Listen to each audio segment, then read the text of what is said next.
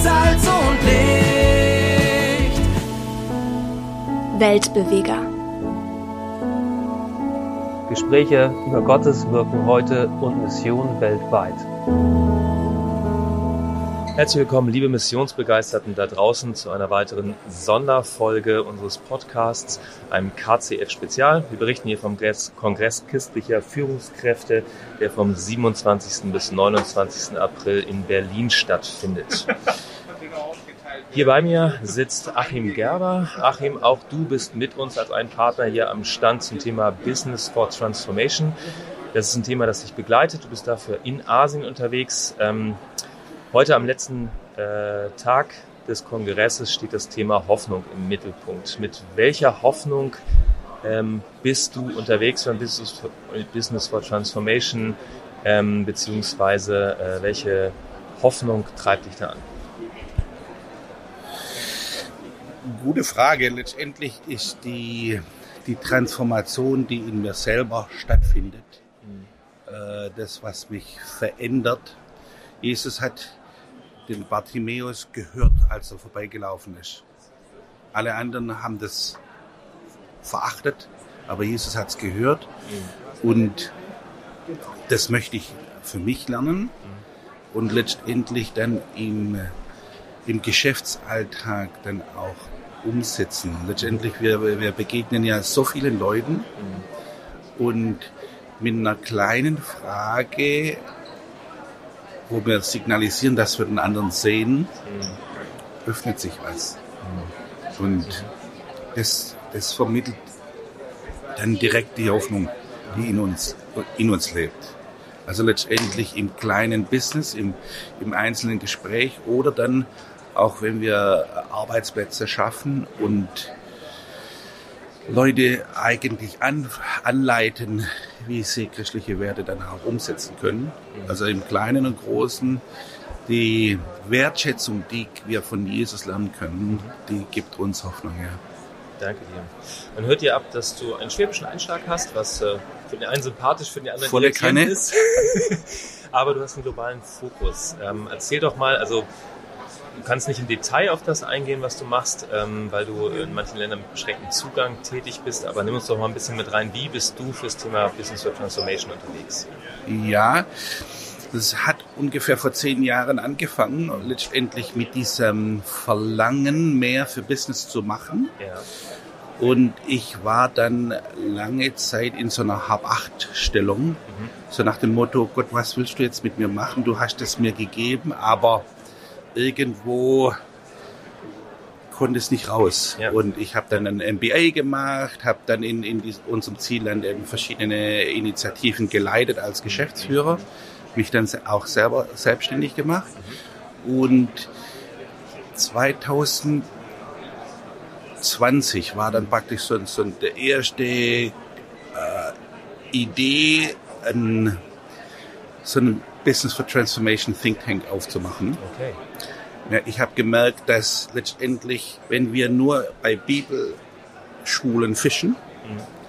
dann finden wir Gemeindebauer. Mhm. Aber Business for Transformation, da wollen wir Leute, die in, die Business DNA haben mhm. und mit ihrer ihrer Fähigkeit, mit ihrem Geld, mit ihrem Engagement dann äh, eine Transformation für Jesus äh, erzeugen. Und da braucht man andere Leute. Und mit diesem Think Tank haben wir angefangen, uns Gedanken zu machen, wie kommen wir überhaupt an diese Leute ran? Äh, und dann ist äh, dieses Jahr das erste Mal an, in, im deutschsprachigen Raum ein, ein BVT-Forum in der Schweiz gewesen, das wir mitorganisiert haben. Mhm. Und hier der KCF ist für mich so ein, so ein neuer Doppelpunkt, wo wir als verschiedene Geschäftsleute hier am Stand stehen und ähm, einfach den Leuten, den Teilnehmern vom Kongress sagen wollen, hey, nehmt eure Fähigkeit, eure Dynamis von eurem äh, eigentlichen Passion direkt in die Hand und macht Business damit. Für Mission, für. Transformation. Und zwar, ähm, es ist, wie soll ich sagen, Kirche ist ja nicht nur sonntags, sondern auch montags. Ja. Und ähm, Nicht nur in Deutschland, sondern auch in Ländern, wo ich sonst als, als Christian Worker gar nicht reinkommen würde. Genau. Du hast gesagt, es braucht andere Leute als Gemeindebauer. Sag doch mal zwei, drei Kriterien. Was, was sind das für Leute, die für Business for Transformation gebraucht werden? Also zum einen braucht man natürlich die Leute, die gehen wollen, mhm. ähm, die ihre, ähm, also ein Pitch oder ein, ein Startup äh, gründen. Dann gibt es die Möglichkeit, dass eine bestehende Firma sich diversifiziert, zum Beispiel einen, ein Verkaufsoutlet in diesem Land kreiert oder einen Teil der Ressourcen dort mhm. bekommt oder äh, Produktion verlagert oder so. Also es, Diversifizierung. Dann äh, kann man an, an äh, Coaches denken. Also wir haben äh, Business Professional Network, ein, ein Netzwerk, wo wir gezielt reingehen in, in so eine Art Business-Inkubatoren äh, unterrichten und dann so eine Mentorship-Verbindung äh, aufbauen und dann äh, auch Investment. Also ähm, viele äh, Initiativen, die brauchen einfach eine Anschubfinanzierung, um dann mit diesem Kapital dann Umsatz zu kreieren und ein, ein Rad, eine, eine, eine Maschinerie äh, anzustoßen, die dann eben äh, vor Ort dann Wert schafft. Der eine oder andere unserer Hörer wird die Frage stellen, ähm, was trägt es denn aus für das Reich Gottes? Du bist schon tätig ähm, in dem Bereich, du hast da schon Erfahrung gemacht. Wo, wo erlebst du, dass durch Business for Transformation ähm, Hoffnung im Reichsgottes Sinne entsteht? Also oft ist so, dass wir einen Businessplan machen und uns gar keinen Gedanken machen, wie können wir Social Impact und Spiritual Impact mit reinbauen. Und wo wir das machen, also wir haben im Konkreten ein Seelsorgezentrum aufgebaut und da ist in der Seelsorge, da ist ja letztendlich das Gespräch mit dem anderen ja. schon mittendrin. Ja. Also da muss ich nicht noch am Abend noch einen Jugendkreis leiten oder so, um, um meinen geistlichen Impact zu haben, mhm. sondern das entsteht, entsteht direkt im Gespräch. Ja, Wir haben ähm, äh, den Leuten konkret beigebracht, wie sie mit ihren Kindern spielen können. Also Hoffnung in dem Sinne, dass ein Vater, der zum Glauben gekommen ist, aber nie mit seinem Vater ein Spiel gemacht hat. Die haben nie Ball gespielt. Ja. Dass er das lernt, mit seinem Kind mit dem Ball zu spielen. Also eine ganz banale Sache eigentlich.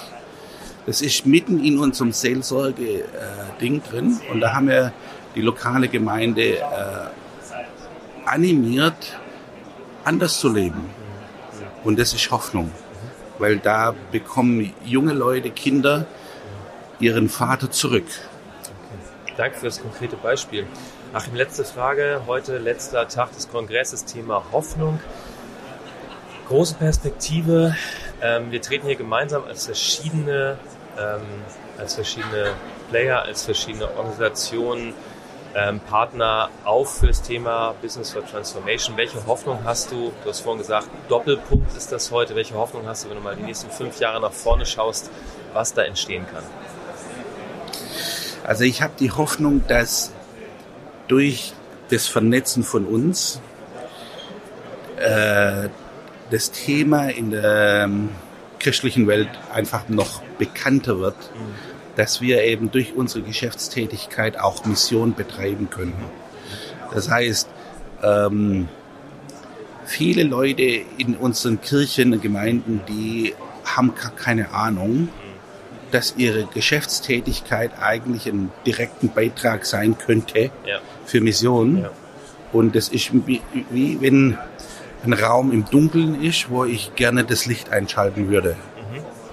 Und diese, diese Kombination, die wir hier am Stand erleben, finde ich super, weil, weil wir da in eine gewisse Öffentlichkeit treten, wo wir, wenn wir in verschlossenen Ländern arbeiten, gar nicht diese Öffentlichkeit suchen können. Und das finde ich cool, dass wir da gemeinsam vorangehen, um eben diesen, dieses Anliegen voranzutreiben. Herzlichen Dank dir. Wer sagt, ich wüsste gern, wer denn hier beim KCF so als äh, Partner gemeinsam aufgetreten ist, kann gern auf unsere äh, Landingpage hier für den KCF gehen. Das ist b4t.global.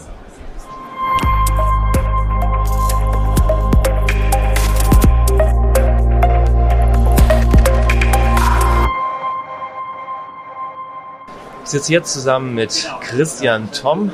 Christian, ganz herzlich willkommen. Du bist auch einer der Partner, der hier mit uns am Stand ist beim Kongress Christian Führungskräfte. Ähm, stell dich noch mal in ein paar Worten vor. Wo bist du so tätig und warum bist du hier mit am Stand? Vielen Dank für diese Möglichkeit. Ähm, vom Hintergrund her bin ich Unternehmensberater und Gott hat mich ungefähr vor zwei Jahren dazu aufgerufen, mich stark zu machen, einzutreten dafür, dass Menschen die Augen geöffnet werden, wie wir unseren Beruf als Berufung erkennen können. Und für mich persönlich hieß es, mich aufzumachen nach Zentralasien und dort ähm, Projekte kennenzulernen, die hauptsächlich durch einheimische verfolgte Geschwister ähm, gestartet wurden, die einfach Hilfe brauchen, Rat brauchen, vielleicht Kapital brauchen und zu sehen, wie wir das mit äh, Unternehmern hier aus Deutschland verbinden können und Investoren, die angetrieben werden von einer Liebe zu Jesus und sich immer wieder fragen, wie können sie sich ins Reich Gottes einbringen. Und ich bin da als eine Art Brückenbauer unterwegs, kann einiges von meinem Beruf auch benutzen, dadurch, dass ich in der Finanzberatung tätig war. Und ich bin hier am Stand, weil ich glaube, dass dieses Thema ein Thema ist, was zukünftig noch viel wichtiger werden wird. Und äh, diese strategische Wichtigkeit ist noch nicht reflektiert, wenn man schaut, wo Ressourcen investiert werden, wie sie investiert werden, wofür sich Menschen engagieren. Und da wollen wir einfach Botschafter sein. Deswegen stehe ich hier. Ja, sehr cool.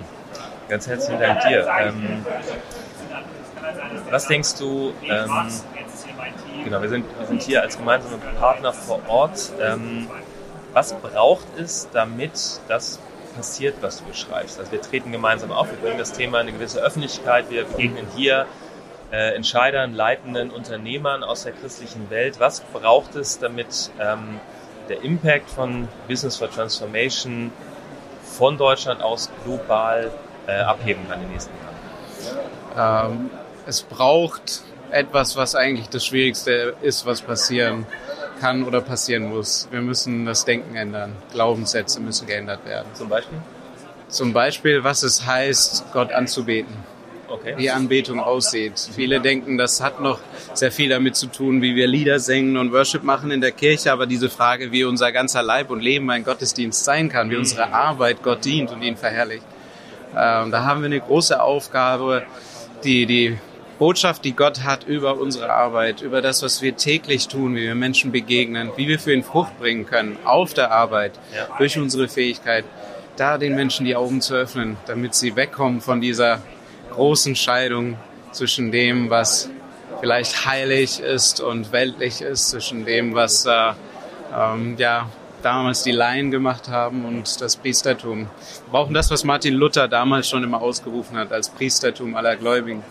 Und damit fängt es an, wenn Menschen die Augen geöffnet werden dafür, dass Gott jeden Tag durch sie reinwirken will, auf ihre Arbeitsplätze, dort vielleicht für Wahrheit und Gerechtigkeit einzustehen, Liebe und Gnade anderen weiterzugeben, auch einfach nur gute Arbeit zu leisten, dass das schon einen Unterschied macht für sein Reich. Und wenn diese Botschaft langsam wie so ein Senfkorn oder wie so Hefe in einem Teig, das also Deutschland durchdringt, ähm, dann wird es auch Menschen geben, denen Gott auch andere Länder aufs Herz legt.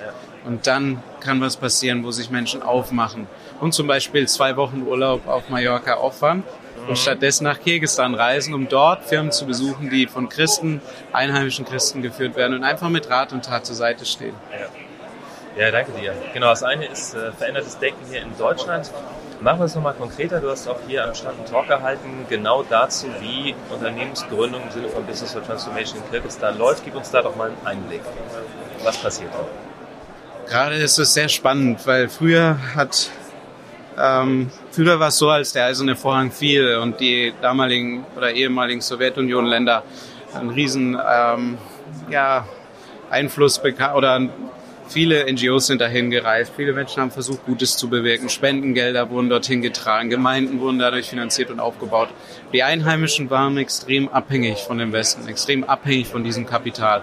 Die Folge davon war, dass die Fähigkeit, die man braucht, um auf dem Arbeitsmarkt zu bestehen, ähm, Gründergeist wahrzunehmen, zu fördern, all das ist brachgelegen, weil es ging einfach nur darum, in einer NGO zu arbeiten und dadurch finanziert zu werden. Und jetzt langsam merkt man, wenn man da hinkommt, dass Gott schon längst am Wirken ist.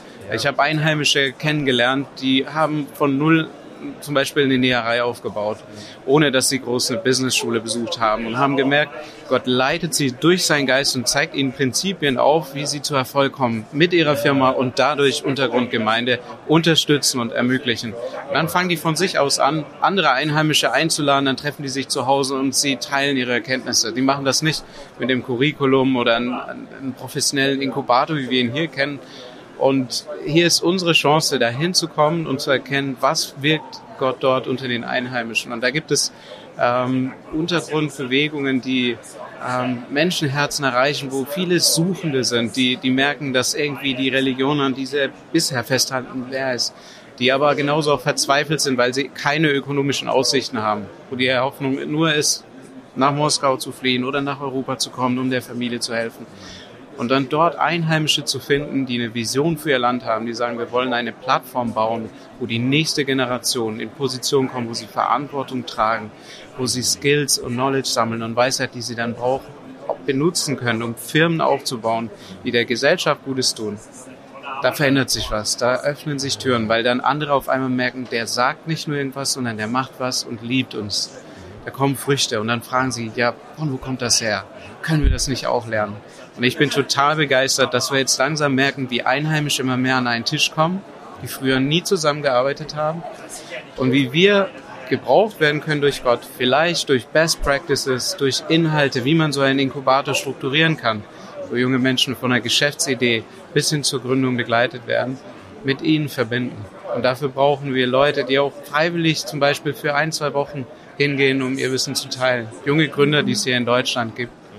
Und äh, mich begeistert das, weil es heißt für mich, obwohl ich nicht da bin, ist da nicht irgendwie die Uhr auf Stopp gedrückt, sondern Gott wirkt ja schon längst. Und wir haben nur die Aufgabe zu erkennen, wie können wir daran teilhaben.